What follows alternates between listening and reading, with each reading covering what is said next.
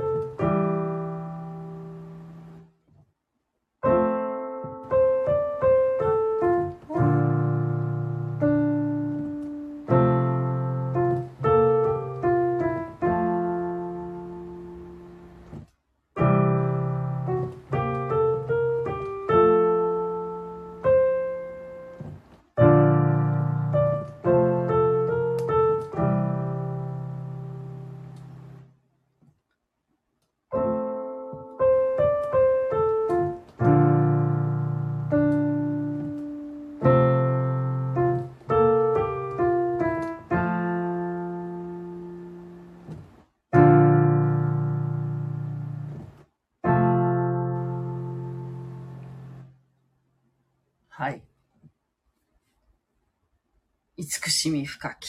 でしたけども。先日、職場、職場にピアノがあるんですけどね、アップライトのね。もう全然、もう、なんていうの、調律も何もしてないような本気トンクピアノなんですけど、それがもう放置してあるので、私、あの、昼休みによく練習で弾かせていただいてるんですけど、勝手にね。で、弾き寄ったらですね、あの、職場にインドネシアの方が数人いらっしゃるんですけど、そのうちの一人の方が、近くでちょっと休憩取っていらしたんですけどね、昼休みの。で、それ聞いて、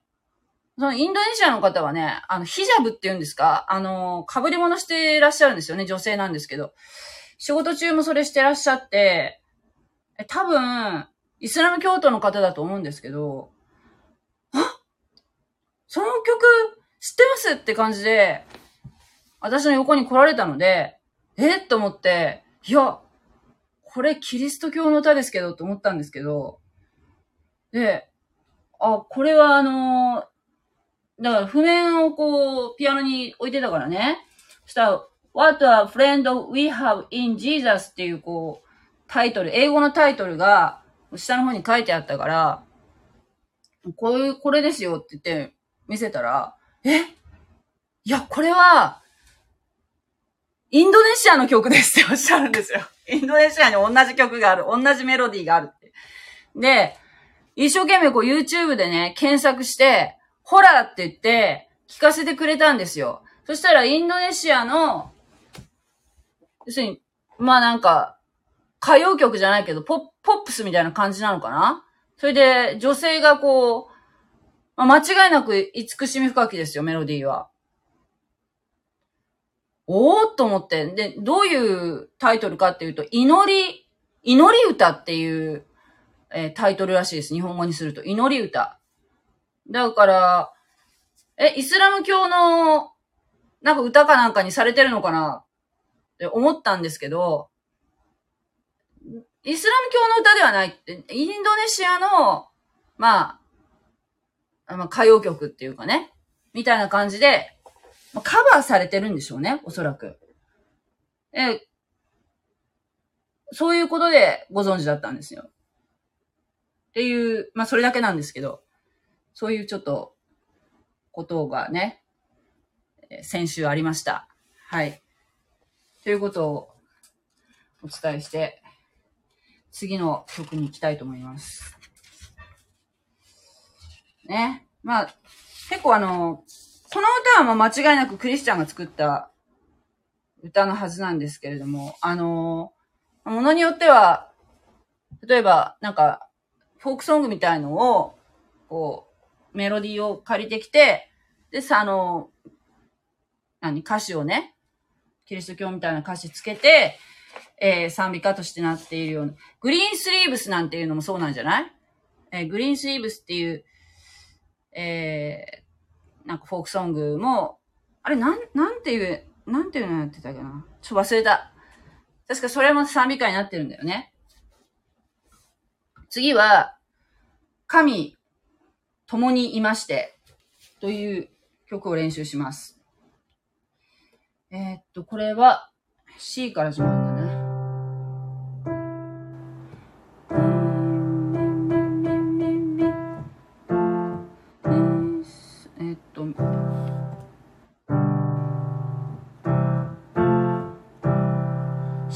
G と F で弾ける曲。だけどね、なんか、ね、失敗するんだよな。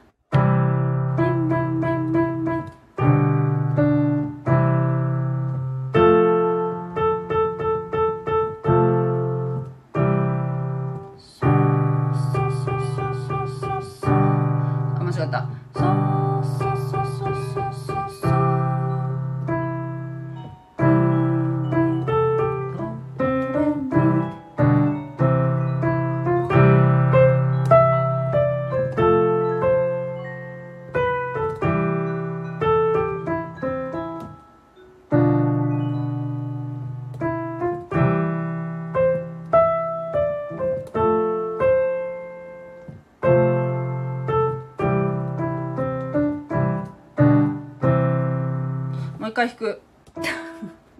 全然ダメだったね。これさ、なんていうの、これフェルマータって言うんでしょうか、マークが。長身を離れざってって、私あの、クリスチャン歴が短いのであんまりこの賛美歌知らないんですけど、えー、なんかこうちょっとこう伸ばし、伸ばし加減がよくわからなかったんですけど、ちょっと YouTube を参考にして、多分、えっ、ー、と、またまで、また会う日まで、神の守り、長身を離れざってっていう感じなんだと思うんだよね、多分。もう一回弾きます。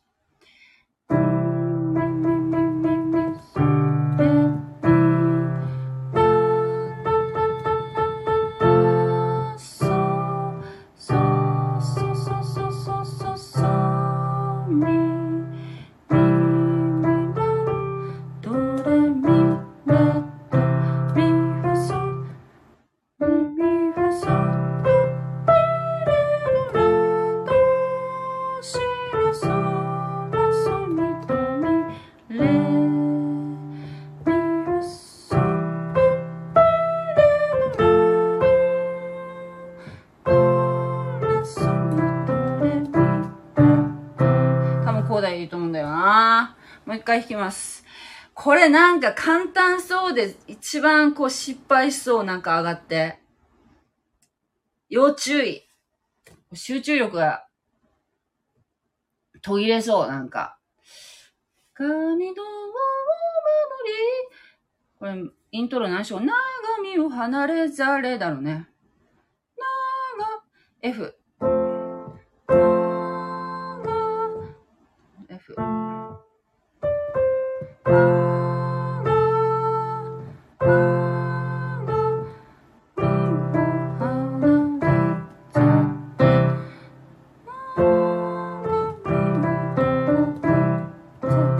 ダメだ。ダメだ。あ自信がね。もう一回やろう。な、F。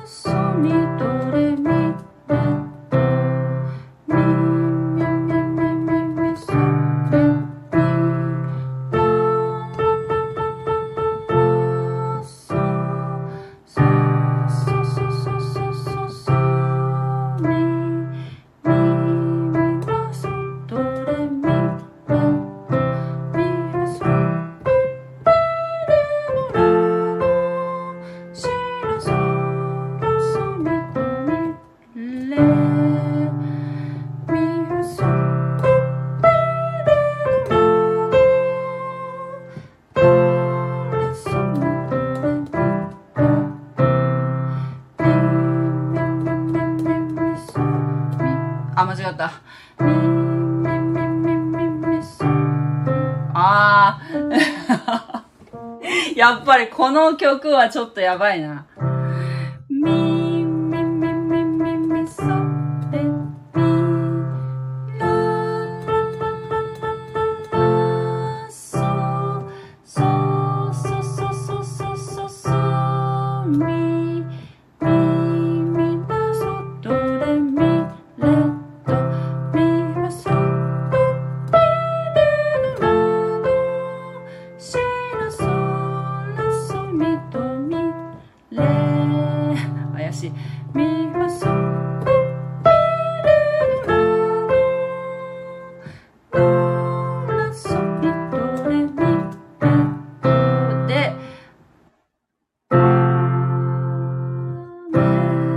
し。ああ、これはね集中力途切れそう。あと、あとなんだっけ。主を身元に近づかん。えー、っと、ラーだね。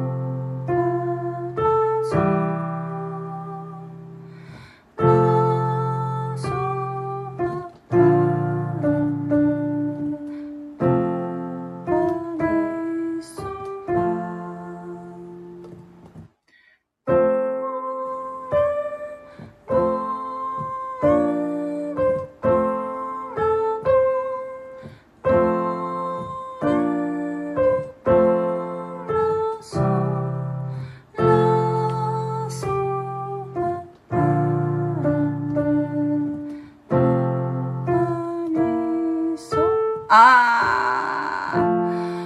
あー、やばい。これもやばい。ちょっともう一回弾こう。えー、っと、F。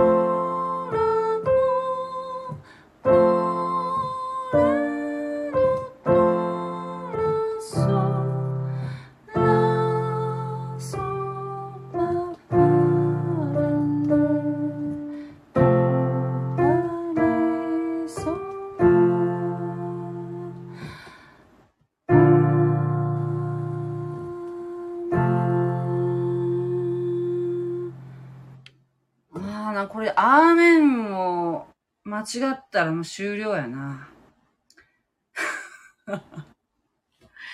とか言いよったらもう、ほんとだからね、毎週毎週総額やってる人って、すごいなって本当に思いますよ。すごいよ、本当に。もう相当でね、準備されてるだろうしね、まあ、まあ、こんな、コードで弾いたりとかじゃなくても、もうね、じゃないとは思いますけどね、総額やるような方っていうのはね、大抵。しかし、まあ、こういうふうな、えー、総額者のいない教会ではですね、まあ、このような、ピアノの素養のない人もですね、たまに借り出されたりする、えー、こともあるわけですね。はい。で、この、えーなんて言うんでしょう。本当はですね、あの、一曲だけ練習する、するように言われてて、死を身元にだけずっと練習してたんですけど、なんか急にあと3曲付け加えられて、さっきのあの、父巫女御霊のって、これあの、昭栄って言って、あの、昭栄ですかね。あの、最後に歌うんですけど、それと、あと、最初の賛美の、あの、慈しみ深きも練習しといてって言われて、あの、いざとなったらね、ヒムプレイヤーに差し替えてくださいって言ってるんだけど、まあなんか、ちょっと弾いてみたら、いけるかもしれないなっていうふうにちょっと思ってしまってね、一応練習してるんですけども、はい。まあ、どういう場面で弾くかというと、あの、あれですね、昇天者記念礼拝といって、あのもう先に亡くなった先輩クリスチャンを忍ぶ会みたいな礼拝でやるんですけど、この昇天者記念礼拝って、この間賛美さんに聞いたら、韓国ではやらないそうで、多分ね、日本だとね、お彼岸ってあるでしょ？お彼岸の時期にクリスチャンって、やっぱその、やっぱどっかこう、別にその個人を崇拝するっていうわけじゃないけど、もちろん。だけど、やっぱりちょっと亡くなった人をこう、忍びたいっていうような、やっぱりそういうこう、ニーズっていうかそういうのがやっぱりあるのかなと思って。だからこういう、まあ本来、本来のキリスト教ではやらないのかもしれないけど、あまあ、あの、それをね、礼拝の時にやるっていうような感じで、えー、それがあってね、その時に、やってって言われたんですけど、ね、これ、失敗したら大変だよね。普段、教会来ない人も来るんだよね。あの、そういう時だけ来られる方もね、ご家族がいらっしゃるからね。はい。で、あの、私が今、所属している教会には、あの、小さな納骨堂があってね。で、今日そこを掃除するっていうから、ちょっと見せてもらったんですけど、前も見たことあったんで。開けて見て、見せてもらったことあったんですけど、まあ今日も見て、本当にあの、こじんまりとしてるんですけども、あの、骨壺まあ、木箱に霧の箱みたいなのに入ってるものばかりだったから、あれなんですけど、まあ、あの、お寺の納骨堂とかだと、こう家族ごとに一区画ずつあって、で、そこになんか小さな仏壇みたいのがあって、で、下のところになんか骨を入れる、えー、スペースがあってっていう感じなんじゃないかなって思うんですけどね。私が知ってる限りのその納骨堂っていうのは。まあ、いろんなパターンがあるんでしょうけど。そこはもうね、作り付けのこう、ただ、棚がこうあって、そこに、そこになんか霧の箱に入ったその骨壺がこう並んでるっていう感じで、あと前に写真が、こう小さなね、写真立てがそれぞれの骨の前にあったりなかったりっていう感じでしたね。はい。まあ、まあ、その、死んだらね、その骨をどういうふうに取り扱うべきかっていうところで、まあいろいろ私もたまに考えるんですけど、自分が死んだらどう、まあ墓、墓ってやっぱり用意しといた方がいいのかなとかね、やっぱり考えたんですね。あの、特に私は大病したので、で、その時、大病した時にちょっとあの、私はあの、教会をちょうどね、探してる時だったんだよね。自分がこう所属する教会をね。で、ちょっとフラフラしてたからね、あのー、やっぱ余計に、やっぱりその、いろいろこう、死後ここんな状況でいいんだろうかっていうような。死後はもう知ら、知ったことじゃないって言ったら、そう、そうなんだよけど、まあ、残されたものがね、いろいろ困るかなと思って、困るかなっていう、困るかなうちの娘なんかも東京に行ってるからね、絶対こう、お墓の、なんていうの、管理とか、そういうのができるような人にはとても思えなくて、まあ、ね、墓って言ってもえらい高いしね。なんか、本当に、まあ買っても、もし仮に買ってもさ、それ管理する人って絶対絶対困るよなっていうふうに思ってね。あの、なんて言うんだろう。大変だよね。だって、ね、いろんなところに住むかもしれないし、かといってあるとやっぱり荒れ果てるっていう可能性があるしね。だからまあ、もしあるとしたらまあ、納骨堂とか、そういったものになるかなっていうふうには思ってたんだけど、まあ今、行ってる教会っていうのはその納骨堂のある教会だからね。私は、そこにお願いしようかなっていうふうに思ってるんだけど、しかも街中にあるので、えー、もし娘が行く時もまあ行きやすいかなっていうふうに思って、うん。まあ、でも、教会に一回も来たことないけどね。誘う、うん、帰省した時は誘うんだけど、嫌って言うから。嫌っていうものを無理やり連れてこれないからね。あれなんですけど、まあね、まあそういうふうなことを思いながら、納骨堂をこう拝見してたんですけども、もちろんその、私は新参者なので、そこの納骨堂に収められている人たち、誰一人知らないんですけれども、まあね、あのなんかね、あとね、骨壺の大きさなんですけど、そんなに大きくはなかったんですが、まあ、そうね、大きくなかったよね。そんなに大きいと思わなかったんだけど、なんか関東の方はえらい大きいっていうふうに聞いたんですよね。関東は。で、なんか西の方は割と小さめっていうふうに聞いて、で、なんか私の埼玉の親戚が、なんか、あのー、骨を持って、そしてこっちの九州に移住してきた時に、その、壺をその、納骨するっていうことで持ってきたら、えらい大きくて入らなかったっていうなんかエピソードを聞いたので、いや、あんまりでかいのって嫌だなっていうふうに思って、小さく、なんか本当に、なんていうのそんな大きかったら管理も困るじゃないですか。ねえ。私なんかもう、こう言っちゃなんだけど、ほんとなんかジャムの瓶かなんかに こんなこと言ったり、ジャムの瓶かなんかにこう、まあ、その、骨の一部かなんか入れて、まあ、持っとかなきゃいけないんだったら、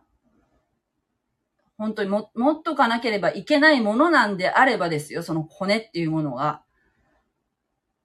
で、食器棚に入れとくって、なんかそれ誰か言ってたんだよな、誰か。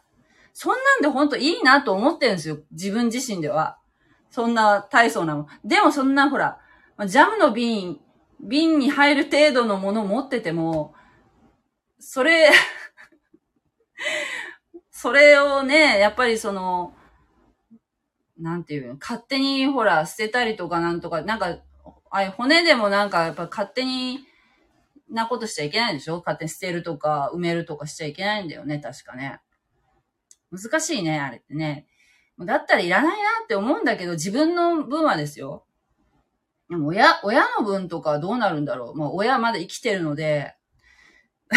親、親にその話したら怒るだろうなと、ジャムの瓶に入れといて。ジャムの瓶に入る分だけで私はいいって私は思ってるんだけど、個人的には。でもまあそうはいかないだろうな。やっぱ他の親戚の手前。あいつは親の骨をジャムの瓶に入れやがったみたいに言われたりしてね。それも 来られるだろうから、まあ一応多分、なんか、焼き場のなんか人に聞いたり、周りの人に聞いたりして、まあ、でも、たくさんはいらないな。やっぱり、管理が大変だと思う。ねえ、まあ、どうなるんだろう。で、そのなんか納骨するにあたって、いくらぐらいするんでしょうねって、そういう話をちょっと何気にしたんだけど、なんか、わからないって言われて。で、まあ、仏教と、仏教というか、お寺、普通の、なんていうの、仏教のお寺とかだったら、あれ、納骨堂だけでもあれ100万ぐらいは多分すると思うんだよな。で、なんか毎年毎年やっぱお金、うん、あの、管理代みたいなの多分払わなきゃいけないと思うんですけど、まあ、そこそこで違うのかもしれないけど、もうなんか、そんななんか、大変なんだと思って、なんか、もうすでになんかそういうのがもう時代に合ってないような気がするんですよね。まあ、なんかその、別にその骨のところにずっとその魂がいるわけではないので、魂はもう別のところに行っちゃうから、骨を取っとくっていうことのなんかこう意味っていうのはなんかよくわからないんですけど、こんなこと言っちゃいけないけど。まあでも、ねお墓っていうものの意味合いっていうのがなんかよくわからないな。うん、私には。ちょっと勉強していきたいと思うんですけど、まあそういうふうにやっぱお墓をすごく大事に思う人もいるからね、そういう人との気持ちもやっぱ共感していかなきゃいけないなっていうふうな、そういう共感力のなさがね、私のすごい最大のネックなんですけども。はい。という感じで、えー、はい。ですね。という感じですけども、はい。誰か聞いてくださってるみたいですけど、こんばんは。ああ、そう。共感力ということに関して言えば、その、えっ、と、いつ、えー、つくしん深きじゃなくてね、去年その弾いてっていうふうに言われたのが、結局ピアノで私弾けなかったからね。えー、死を身元に近づかんっていうね。この曲を、ピアノで弾くようにって言われたんだけど、私はできませんと。で、あの、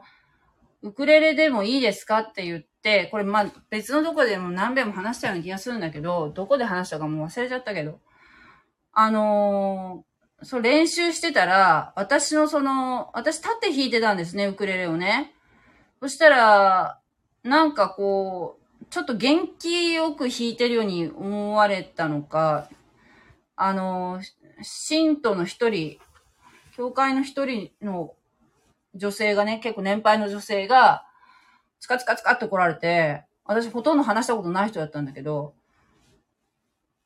なんか、あのー、怒られたんですね。その、なんか、死んだ人のことをこう、忍ぶ時の、にふさわしくない弾き方をしてるっていうふうに言われて、私は頼まれて弾いてたんだけど、逆になんか怒られて、ものすごくなんかこう、理不尽な気持ちになったんですけども、いや、まあでも、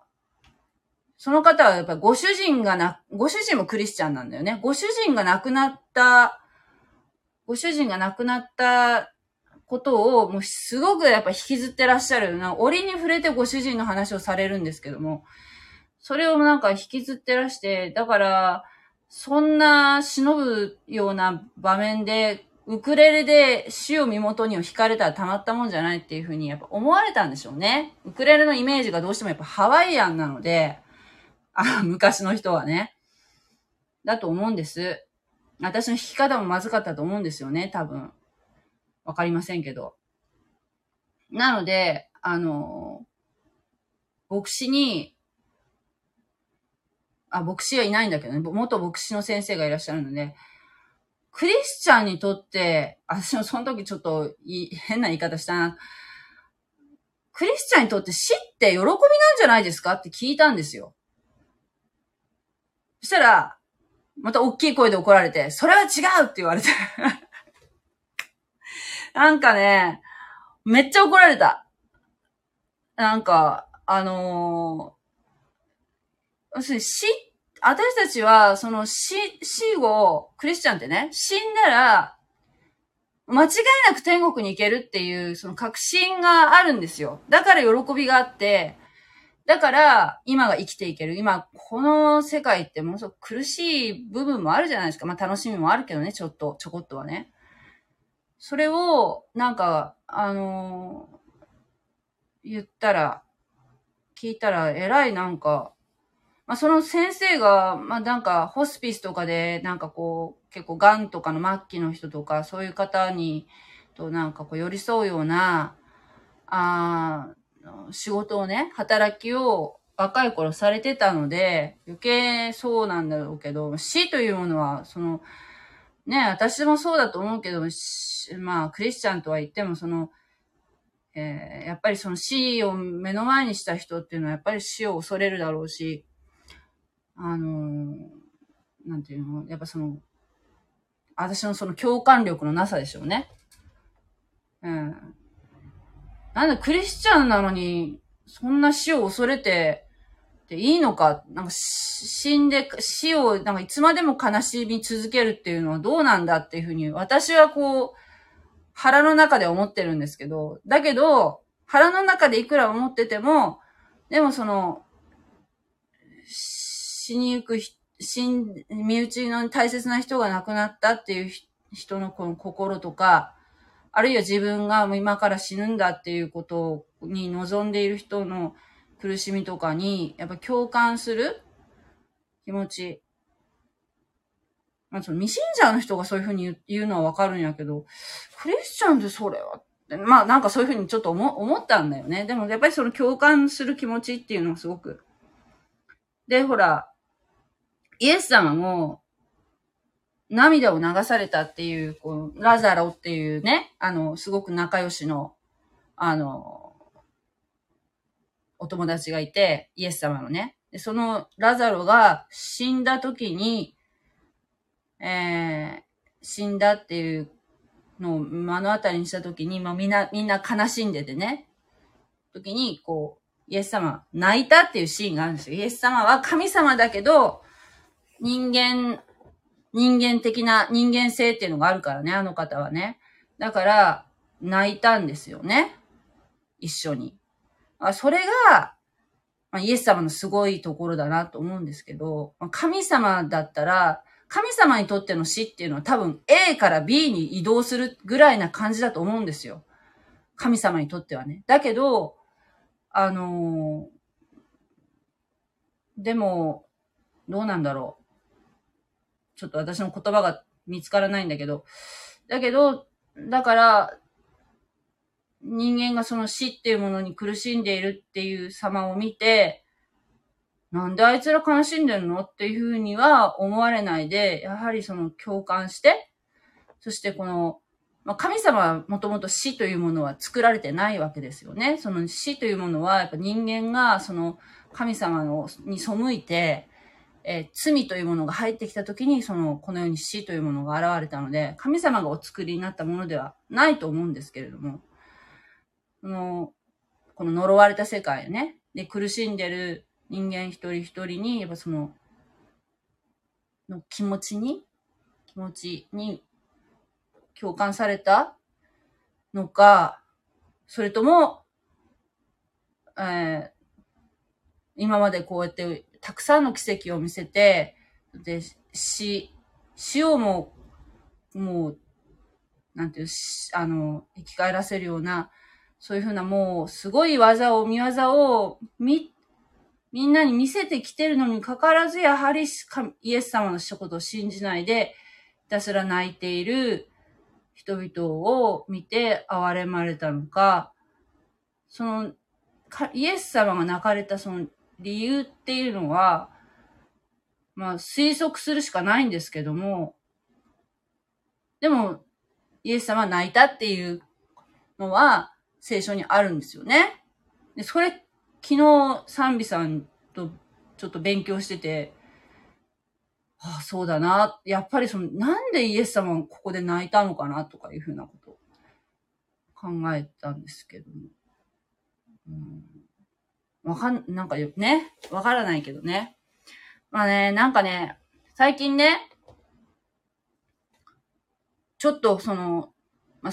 聖書から、聖書からっていうか、まあちょっと、クリスチャンらしからぬ生活を送ってきたっていうのは、まあちょっと、まあ、いろいろ理由はあるんですけども、まあ、その聖書塾っていうのがちょ、まあ、またスタートしたんだけど、一時ちょっと、夏休みで、数、2、3週間ちょっとお休みだったんだよね。で、それからちょっと解放されてたので、開放的な気分になってたっていうのも一つあるし、あと、な、まあいろいろなことがあって、クリスチャンのなんか、愛のなさっていうのをクリスチャンよりよっぽどなんか未信者の方が愛があるじゃないかっていうふうに感じることがあって、それはもうクリスチャンだって人間だからね。仕方がないんですけど、なんか、よっぽどなんか、こう、未信者の人の中でも、愛に溢れてる人いっぱいいるからね、周りに。なんかもう、なん、なんなんだろうなとか思ったり、まあ自分のこともそうなんだけど、私、なんかこう、愛とかなんか、聖書はこう書いてありますとか、なんか言いながら、愛のない自分になんか嫌気がさしているっていうか、まあそういうのもあって、なんかちょっと、うん、なんかこう あんまり聖書のこと考えたくないなとかいうふうなこと、時がちょっとあったんだけど、まあちょっと離れようかなっていうふうに思って、でもやっぱり聖書ってやっぱすごいなっていうふうにも思う、思ったよね。昨日、まあ、あの、イエス様のその涙の意味っていうのをね、いろいろ考えたりする中でね。はい。という感じで、えー、どなたが聞いてくださっているかわかりませんけれども、ありがとうございました。という感じで、今日はもう9時半になりましたので、終わりたいと思います。えっ、ー、と、なんだっけ。えっ、ー、と、創世記のね、途中でもう、お、やめてたので、それもね、ぼちぼち、またやりたいと思います。創世記ね。えー、で、私はなんか今まですごく、こう、あの、まあ、ハーベストタイムミニストリーズでこう、学んだこととかを、をこう、忠実に、なるべく忠実にアウトプットしようと思ってやってたんだけど、なんかね、やっぱ解釈っていうのはまあ、あのー、緻密にやるっていうのも大事かもしれないけど、まあ、ざっくりそのストーリーを話す、分かっていただく、理解していただくっていうことも大事かなと思って、まあ私はあの未信者の方に向けて話してるのでね。だからあんまり難しいなんかことっていうのはね、もう、あの、二の次三の次でもいいかなと、ちょっとそれも思ったんだよね。この何週間かで。なんかこう、あんまりこう、ビニーリ、サイニーリ、やりすぎると、なんか、あの、本質から離れていくような逆にね。なんかそれも、一理あるなと思って。まあ、私は個人的にビニール、サイニーに勉強するっていうのも好きなんですけど、でもなんかあんまりバランスを崩すと、なんかつまんないなっていうふうに思ったので、なので、あの、まあ、なんかそこら辺もバランス取りながら、これからも続けていきたいと思いますので、えー、もしご興味のある方は また引き続き聞いていただけたらいいなと思います。ありがとうございました。えー、ああ、あら、あ、9つの果実さん、ありがとうございます。はい。もう感謝します。ちょっと、一時あの、聞いてなかったので、また聞きに行きますので、よろしくお願いいたします。はい。それでは、おやすみなさい。God bless you. ありがとうございます。